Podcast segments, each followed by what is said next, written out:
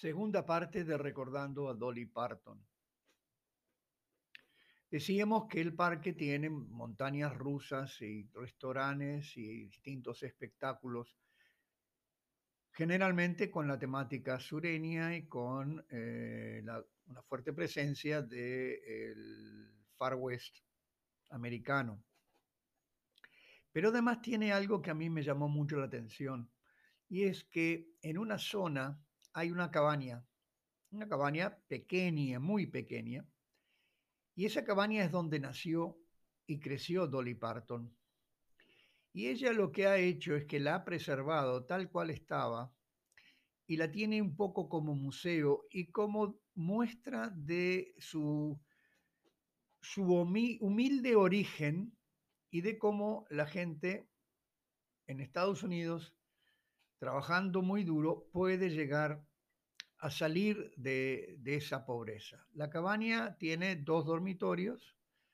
Ellos eran padre y madre y muchos hermanos que dormían prácticamente uno al lado del otro con, con evidente grado de promiscuidad a medida que los muchachos y las muchachas crecían.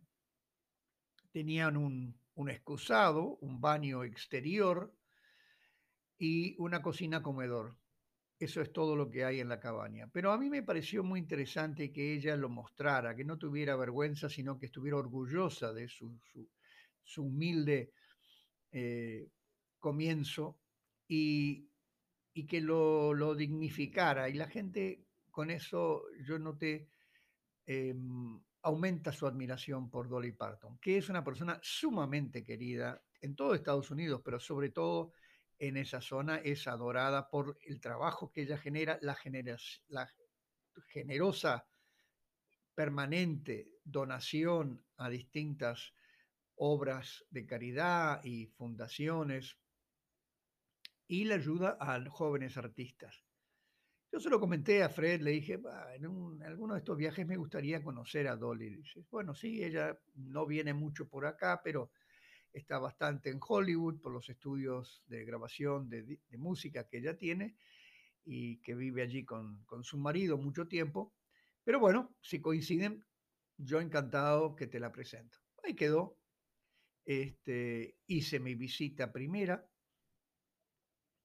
Parece que el resultado fue muy interesante porque a, los pocos meses eh, de estar yo ya de vuelta en Madrid, me llama Fred y me dice, mira, Roberto, nos interesaría que hicieras lo mismo que hiciste en Pigeon Forge con el restaurante Dixie Stampede y con eh, Dollywood y, las radios. Me, me parece que sería muy bueno que también lo hicieras con otras operaciones que tenemos en Estados Unidos bien, coincide. Yo buscaré un, un periodo en el cual puedo alejarme de Madrid y, y así quedamos y así lo hicimos.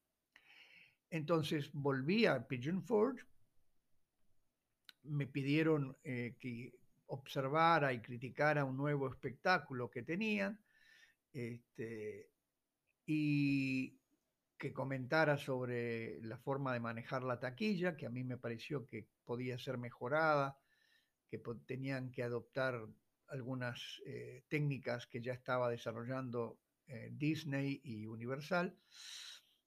Y, y, luego Fred me dice, bueno, ahora te invito a que vengas conmigo en la avioneta y nos vamos a ir a Branson, Missouri, que queda en el centro de los Estados Unidos, porque ahí hay unas, Branson es una ciudad que vive exclusivamente de los restaurantes espectáculos, de todos eh, los artistas famosos que han construido allí sus teatros y artistas famosos, sobre todo de la música country y la música folk.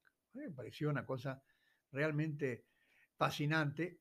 Así que con mucho gusto eh, nos fuimos en, en el avión de la empresa de Dolly Parton eh, hacia el centro de Estados Unidos. Un vuelo bastante largo saliendo de Tennessee y llegamos a Missouri. Aterrizamos y entonces lo primero que hicimos fue hacer una gira por la, la zona. Allí aparecían los nombres de, de todos los famosos. Vi que estaban todos los cantantes, tenían su teatro. Y ahí me enteré de algo que aumentó mi interés por Dolly Parton y era que estaba eh, Glenn Campbell, tenía su teatro. Y Fred me comentó que Glenn estaba muy enfermo, pero que seguía actuando porque tenía serios problemas económicos y que discreta y secretamente Dolly había, se había hecho cargo de la deuda que tenía con los bancos, Glenn Campbell, sin que él lo supiera, y que le mantenía el teatro funcionando para que él pudiese tener una entrada digna y sin que supiera que estaba viviendo con la ayuda que le ofrecía Dolly. Me pareció un gesto realmente muy admirable y aumentó mi interés por conocer a, Dolly. Y fue justamente en Branson, visitando el teatro de Dolly Parton, que apareció ella. Entonces tuve mi primer contacto con la actriz, cantante, empresaria, y bueno, aquí diré un poco qué es lo que me pareció. Es una mujer pequeña, de altura, muy atractiva, a pesar de que ya tiene sus cuantos años, eh, muy bien conservada, muy simpática y muy inteligente. Inmediatamente ella entró en la reunión, en la sala de, directorio donde estábamos y controló la reunión, sin tener que hablar fuerte, sin tener que eh, recordarle a todos quién era la dueña. Ella eh, escuchó, dio su opinión sobre lo que estábamos hablando, y además de ser muy acertada en sus comentarios, cortos, concretos, firmes, no titubeó cuando tuvo que decir, y bueno, si esto no funciona habrá que cerrarlo o reformarlo o venderlo. Eh, y ahí vi la, faceta de empresaria que, que realmente yo desconocía de Dolly Parton.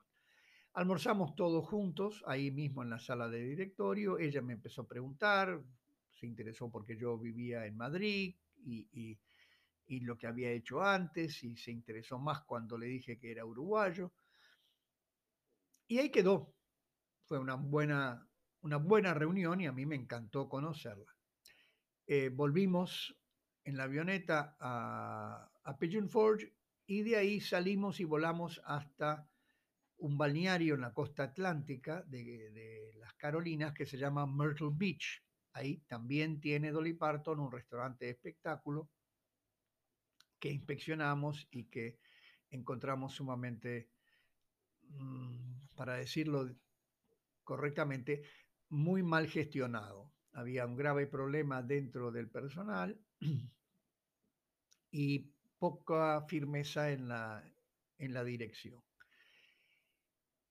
Luego volvimos a, a Pigeon Forge y yo ya volví de allí a Knoxville y el avión a Nueva York y Madrid. A los meses me vuelve a llamar Fred y me pide que repitamos la vuelta porque habían introducido espectáculos nuevos, etcétera, etcétera.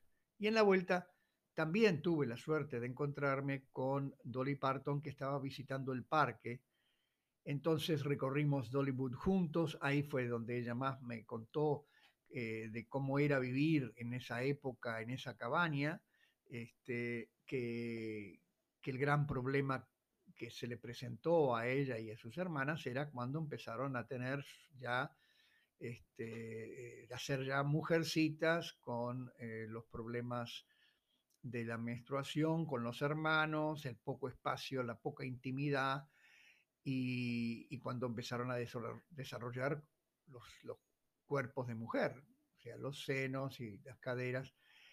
Y muy humano, muy, muy real su, relato. También me contó que ella abre los parques, el parque cierra en invierno, pero lo abre al inicio de la primavera. Ella acababa de filmar una película hacía un tiempo con Jane Fonda eh, que el título era de 9 a 5, sobre unas empleadas en la oficina y la vida de ellas y con los jefes, etcétera, etcétera, y se habían hecho muy amigas. Eh, pero claro, Jane Fonda fue en los años de la guerra de Vietnam una acérrima enemiga de la política de los Estados Unidos con respecto a la guerra de Vietnam. Entonces, en el sur y sobre todo en Tennessee, donde hay muchos que se incorporan al ejército como modo de vida, eh, ella no era bienvenida. Pero Jane le pidió a Dolly si podía acompañarla en el desfile de inauguración de la temporada. Dolly le dijo, bueno, si tú te arriesgas, yo no tengo problema. Y, así fue.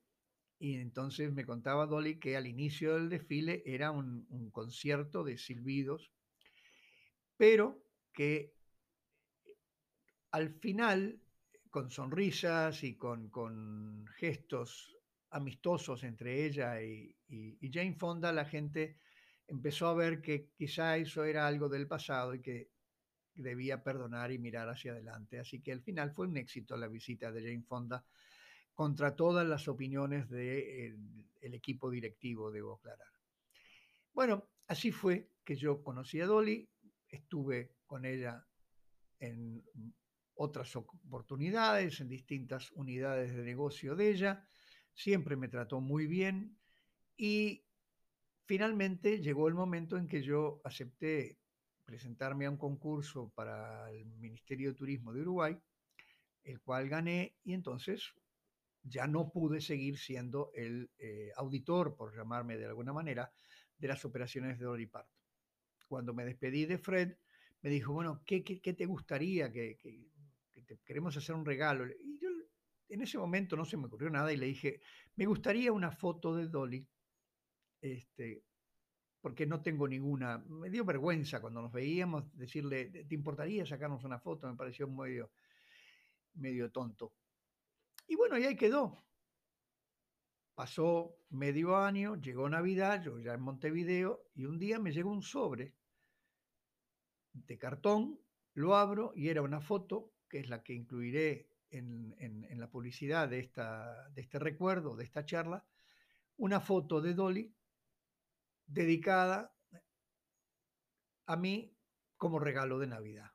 Y eso fue para mí muy importante y demostró que eh, a pesar de la fama y del dinero, eh, Dolly Parton es una persona que tiene los pies sobre la tierra y que no olvida la gente con la cual ha trabajado.